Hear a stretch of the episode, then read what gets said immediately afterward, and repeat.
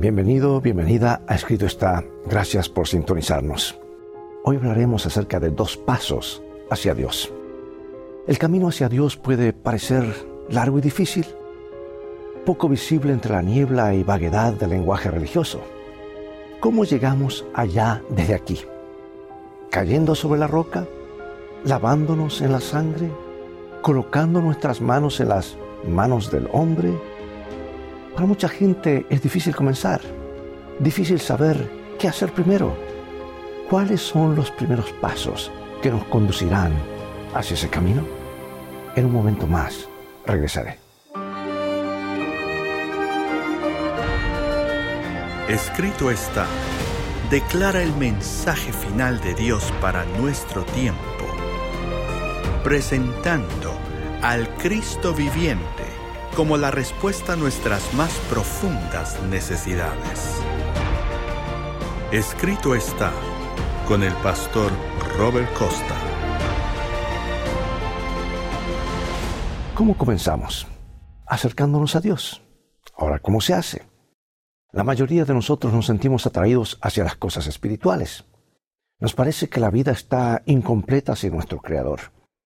Pero Él nos puede parecer muy distante y el camino hacia Él intimidador. Es tan fácil seguir solo mirando, continuar bien, viviendo siempre igual.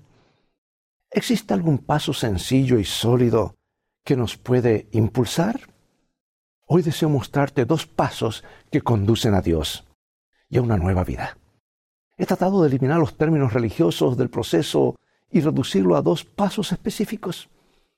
Esta no es la palabra final en cuanto a cómo llegar a Dios. Hay otros pasos envueltos, pero estos dos puntos pueden proveer la sugerencia que necesitamos para comenzar a progresar.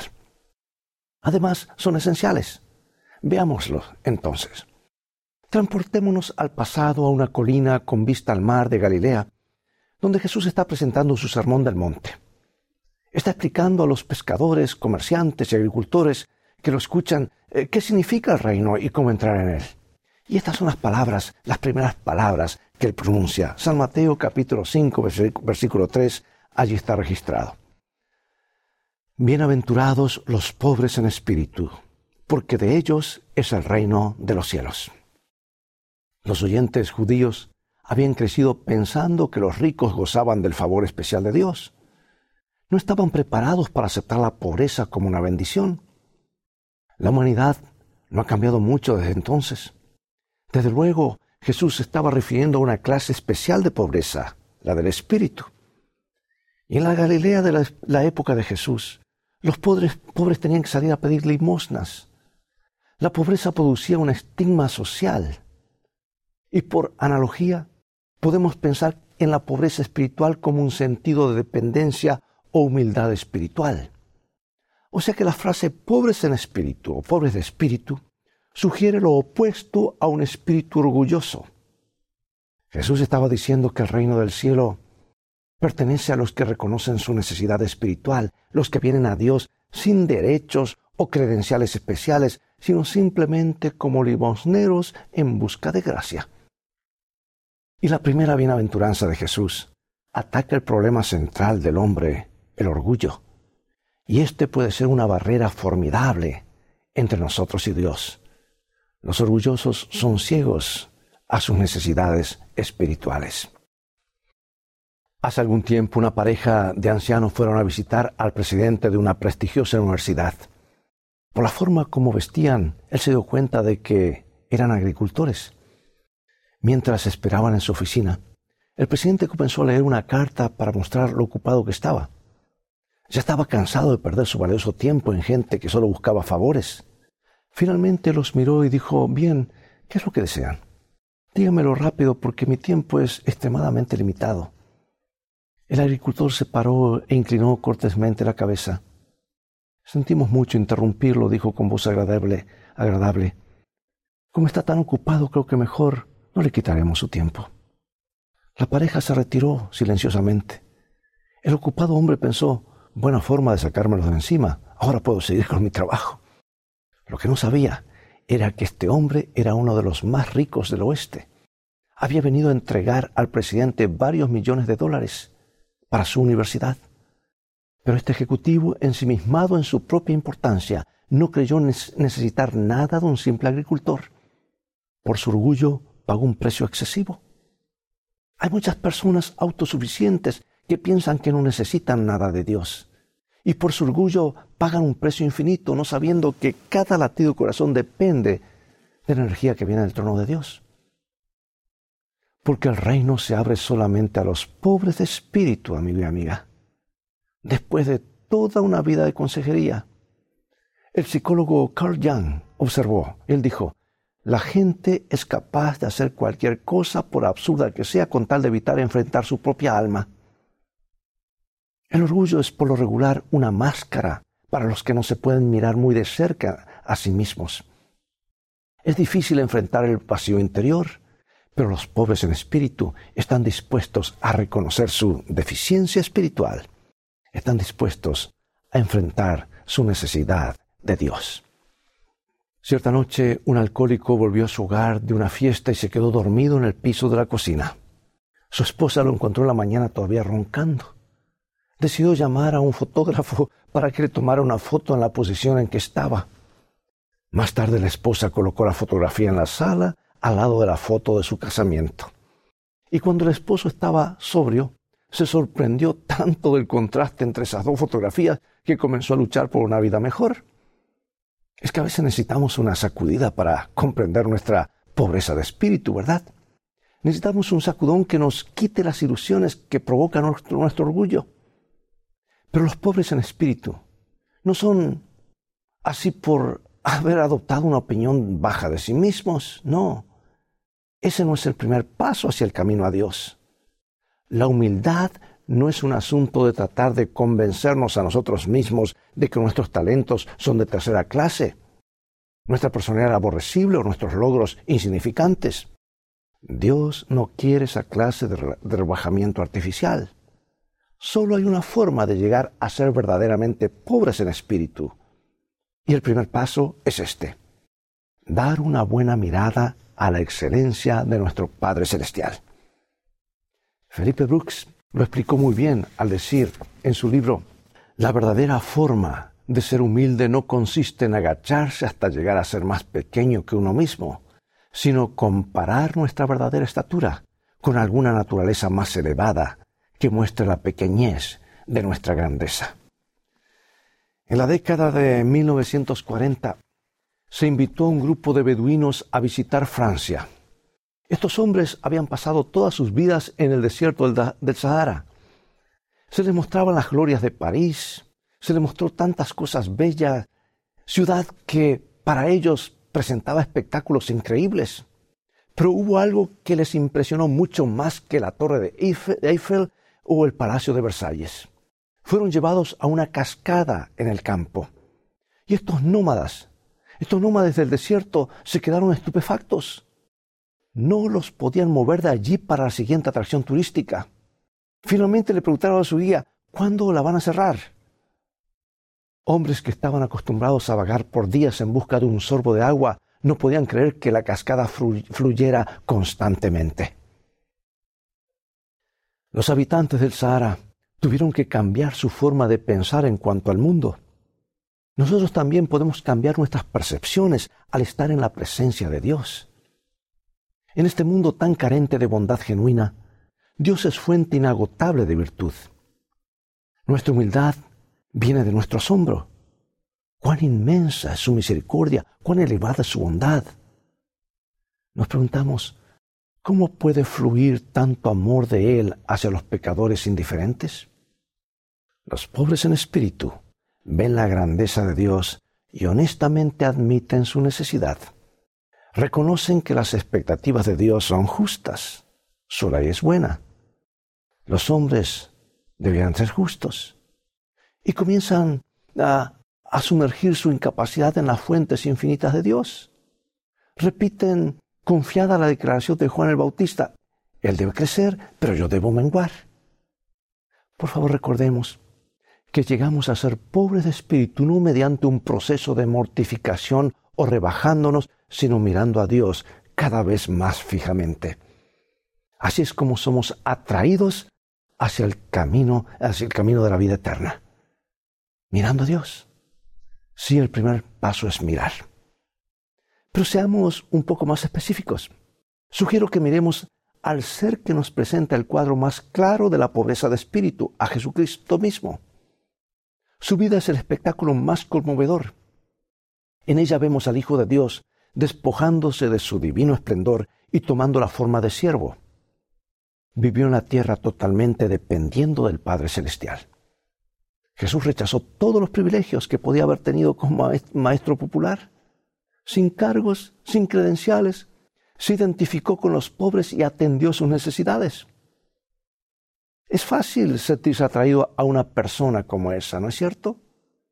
Y al mirarlo fijamente, nuestra coraza de orgullo se quiebra, nuestras pretensiones se disuelven y comenzamos a sentir el cálido asombro de los pobres de espíritu. Ahora estamos listos para dar el segundo paso en nuestra caminata hacia Dios. Está relacionado con el primero y también resulta de mirar a Dios más de cerca. Después de bendecir a los pobres de corazón en su sermón del monte, Jesús pronunció la segunda bienaventuranza que se encuentra en San Mateo capítulo 5, versículo 4, y nos dice así. Bienaventurados los que lloran, porque ellos recibirán consolación. Tanto ahora como entonces, pocos piensan que las lágrimas vienen del cielo. La tristeza es algo que nos sentimos felices de evitar. Entonces, ¿en qué sentido es una bendición llorar? Yo pienso que Jesús se refería a la tristeza por el pecado. En esa segunda bienaventuranza enfocó otra dificultad muy básica, nuestra insensibilidad ante nuestros propios pecados. Porque el problema es que mientras más nos familiarizamos con el pecado, menos vemos su verdadero carácter. Llegamos a encallecernos y simplemente hacemos inútiles intentos de librarnos de estos hábitos. Presentamos excusas como, bueno, después de todo soy humano o la mayoría de la gente peca más. Es más cómodo pulir nuestras imperfecciones que lamentarlas. ¿A quién le gusta mirar sus faltas? O mucho menos que nos indique nuestras faltas. A los fariseos no les gustaba. Tenían un buen negocio en el templo vendiendo animales para los sacrificios. Pero Jesús vino y los echó a, le echó a perder todas sus ganancias. Ordenó que se dejara el templo solo para la adoración y echó a los sacerdotes negociantes de su santuario. Más tarde, cuando recobraron su aplomo, los fariseos volvieron a Cristo con una pregunta. ¿Qué señal nos muestras ya que haces esto? Lo que deseaban era desviar la atención de sus prácticas corruptas y dirigirlas a las credenciales de Cristo. ¿Nos hemos encontrado alguna vez en esa trampa? Es común evadir la convicción buscando faltas en el que señala nuestros errores. Y le decimos, pero tú también haces esto. O mira, eh, eh, tienes tu derecho a decirme esto. Todo menos concentrarnos en nuestro egoísmo. Queremos un esclavo superficial, pero no las lágrimas del arrepentimiento. Al principio los judíos que escuchaban a los apóstoles en el Pentecostés tampoco estaban interesados en lamentarse se habían reunido únicamente porque esos once hombres parecían estar hablando en varios idiomas a la vez. Algunos de los curiosos, esos espectadores, hasta bromeaban que tal vez los oradores estaban borrachos. Pero entonces Pedro comenzó a predicar. Habló de, de las profecías que habían sido cumplidas en Jesús. Describió la resurrección en calidad de testigo presencial. Y luego, con poderosa voz, exclamó lo que aparece en Hechos capítulo 2, versículo 36. Sepa, pues, ciertísimamente toda la casa de Israel, que a este Jesús, a quien vosotros crucificasteis, Dios le ha hecho Señor y Cristo. Ahora, los que escuchaban fueron conmovidos y de pronto vieron la parte que habían desempeñado en el drama de la cruz. En sus manos estaba la sangre de Cristo. Y angustiados exclamaron, hermanos, ¿qué podemos hacer? Ese día muchos de ellos se arrepintieron y se unieron al movimiento cristiano. Las palabras de Pedro señalan la verdadera razón de nuestro llanto. Recordemos que no somos inocentes espectadores del sacrificio de Cristo. Él tuvo que morir por nuestros pecados. Estamos involucrados. En nuestras manos está la sangre de Cristo. Cuando damos una mirada a la forma como el pecado hiere a Dios, experimentamos verdadera tristeza. Porque el pecado no es solo el fracaso en vivir conforme a una norma abstracta, es infidelidad a una persona. Hiere a Dios y a nuestro prójimo. Tan solo la cruz nos puede hacer sensibles al pecado. Al mostrarnos el costo de nuestras transgresiones, la cruz elimina nuestras excusas. La disposición de Cristo a llevar nuestro pecado quebranta nuestra indiferencia. La sensibilidad nos hará expresar tristeza por el pecado. En la época de Cristo, la tristeza no era algo silencioso o privado, no. Era una declaración dramática del dolor.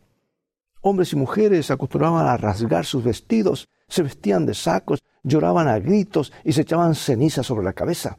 O sea que expresaban su dolor abiertamente Tal vez nosotros no podemos ser tan demostrativos en nuestra cultura, pero no debiéramos olvidar la intensidad de sentimiento que Cristo tenía en mente cuando dijo que los que lloran son benditos o bendecidos. Hay un lugar para la emoción genuina en nuestras respuestas a Dios. Demasiado a menudo vemos la religión según nuestros conceptos estrechos. En cierta iglesia de campo el pastor estaba predicando un poderoso sermón y la congregación se conmovió al punto de llorar y gritar alabanzas. Todos menos una señora que se sentaba en la primera fila. Y cuando le preguntaron por qué no lloraba como los demás, le contestó, pertenezco a otra parroquia.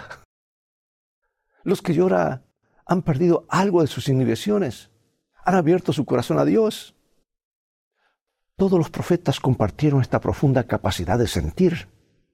Agonizaban por los pecados de sus contemporáneos, apenas notaban Jeremías amonestó al obstinado pueblo de Israel diciendo lo que aparece en Jeremías capítulo 3 versículos 25.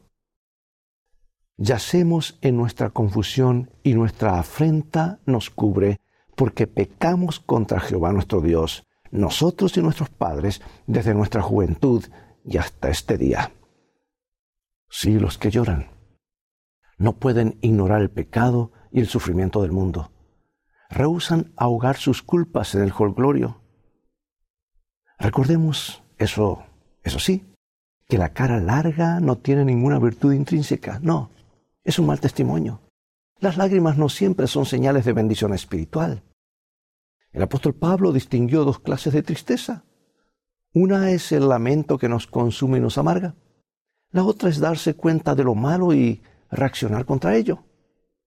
Pablo escribió a los Corintios lo que aparece en su segunda carta, capítulo 7, porque la tristeza que según Dios produce arrepentimiento para salvación, de que no hay que arrepentirse, pero la tristeza del mundo produce muerte.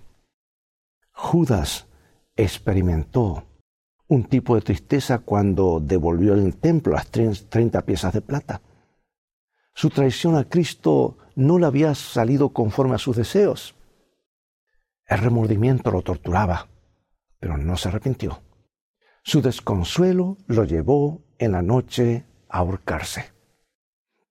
Pero la tristeza santificada, el llanto que Jesús mencionó, no nos hace retraernos. Es semilla de cambio de una nueva vida. El llanto santificado puede producir grandes resultados. Esdras, el sacerdote, era sensible ante, el pecado. Había llegado a ser líder de los, que, de los hebreos exiliados que volvieron de Babilonia a Jerusalén. Un día descubrió que algunos de los del pueblo habían tomado mujeres idólatras para por esposas, y ella sabía que como resultado la fe del remanente de Israel estaba en grave peligro. Y estaba sorprendido por una, esta nueva ofensa contra el Dios del cielo. Y durante varias horas se sentó frente al templo solo con las ropas rasgadas. Finalmente él exclamó lo que aparece en su libro capítulo 9 versículo 6. Dios mío, confuso y avergonzado estoy para levantar, oh Dios mío, mi rostro a ti, porque nuestras iniquidades se han multiplicado sobre nuestra cabeza y nuestros delitos han crecido hasta el cielo. La profunda tristeza de este hombre despertó a los exiliados.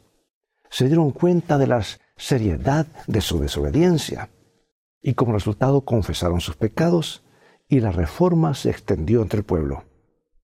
Bienaventurados los que lloran, ¿Por qué?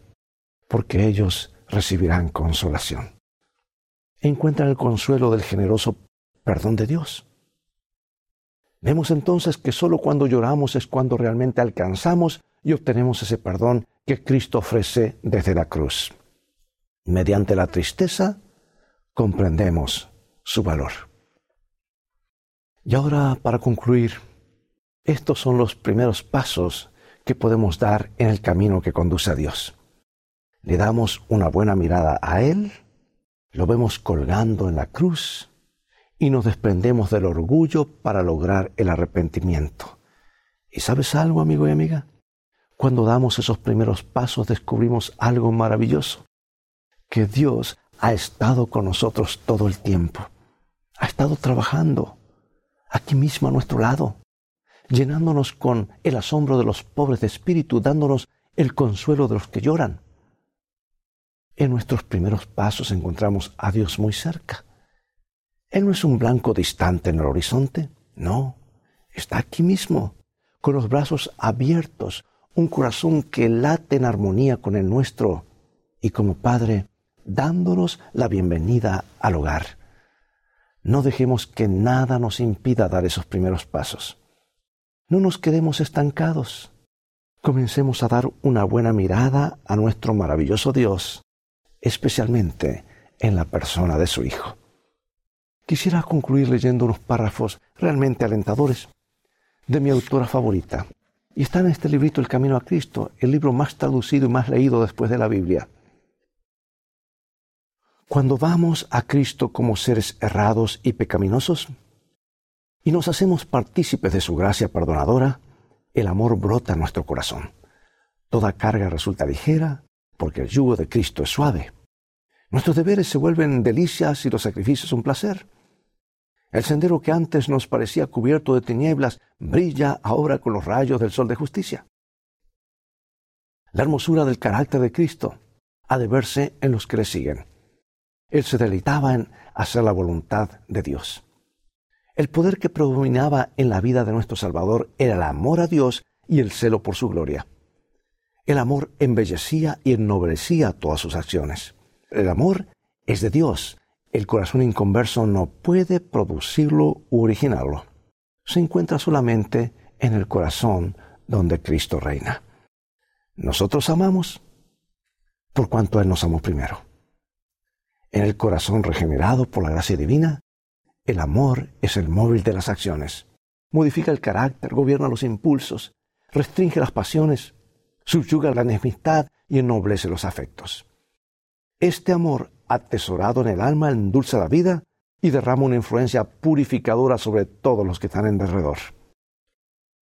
Cuanto más cerca estéis de Jesús, más imperfectos os reconoceréis, porque veréis tanto más claramente vuestros defectos a la luz del contraste de su perfecta naturaleza. Esta es una señal de que los engaños de Satanás han perdido su poder y de que el Espíritu de Dios os está despertando. No puede existir amor profundo hacia el Señor Jesús en el corazón que no comprende su propia perversidad. El alma transformada por la gracia de Cristo admirará el divino carácter de Él. Pero cuando no vemos nuestra propia deformidad moral, damos prueba inequívoca de que no hemos vislumbrado la belleza y la excelencia de Cristo. Mientras menos cosas dignas de estima veamos en nosotros, más encontraremos que apreciar en la pureza y santidad infinitas de nuestro Salvador. Una percepción de nuestra pecaminosidad nos impulsa hacia aquel que puede perdonarnos. Y cuando comprendiendo nuestro desamparo nos esforcemos por seguir a Cristo, Él se nos revelará con poder. Cuanto más nos impulse hacia Él y hacia la palabra de Dios el sentimiento de nuestra necesidad, tanto más elevada visión tendremos del carácter de nuestro Redentor y con tanta mayor plenitud reflejaremos su imagen. Hermosas palabras, ¿verdad? Dicen mucho, por eso me gusta esta autora y le llamo mi autora favorita. Te recomiendo este librito, El Camino a Cristo. Que estas palabras, amigo amiga, sean una realidad en nuestra vida. Acompáñame entonces en oración. Padre nuestro, fija nuestra vista en ti, en tu excelso carácter. Te abramos nuestro corazón al crucificado que se entregó por nosotros. Danos un llanto genuino, consuélanos y perdónanos. En el nombre de Jesús. Amén.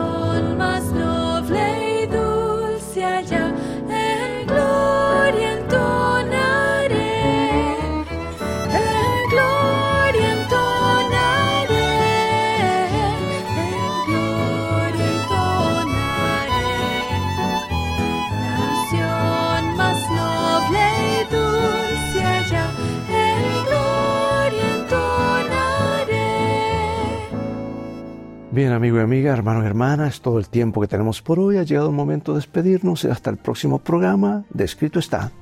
Gracias nuevamente por sintonizarnos, por ser parte de esta familia de televidentes en más de 140 países. Espero que el programa de hoy haya sido una bendición en tu vida. Te invito a continuar estudiando la palabra de Dios. Visítanos en nuestro sitio de internet escritoestá.org, donde podrás ver nuevamente este programa y obtener una variedad de materiales y estudios bíblicos podrás compartirlos con otras personas y tú transformarte en un canal de bendición para otros. Mientras tanto, Dios te bendiga y te guarde y recuerda, escrito está, no solo de pan vivirá el hombre, sino de toda palabra que sale de la boca de Dios.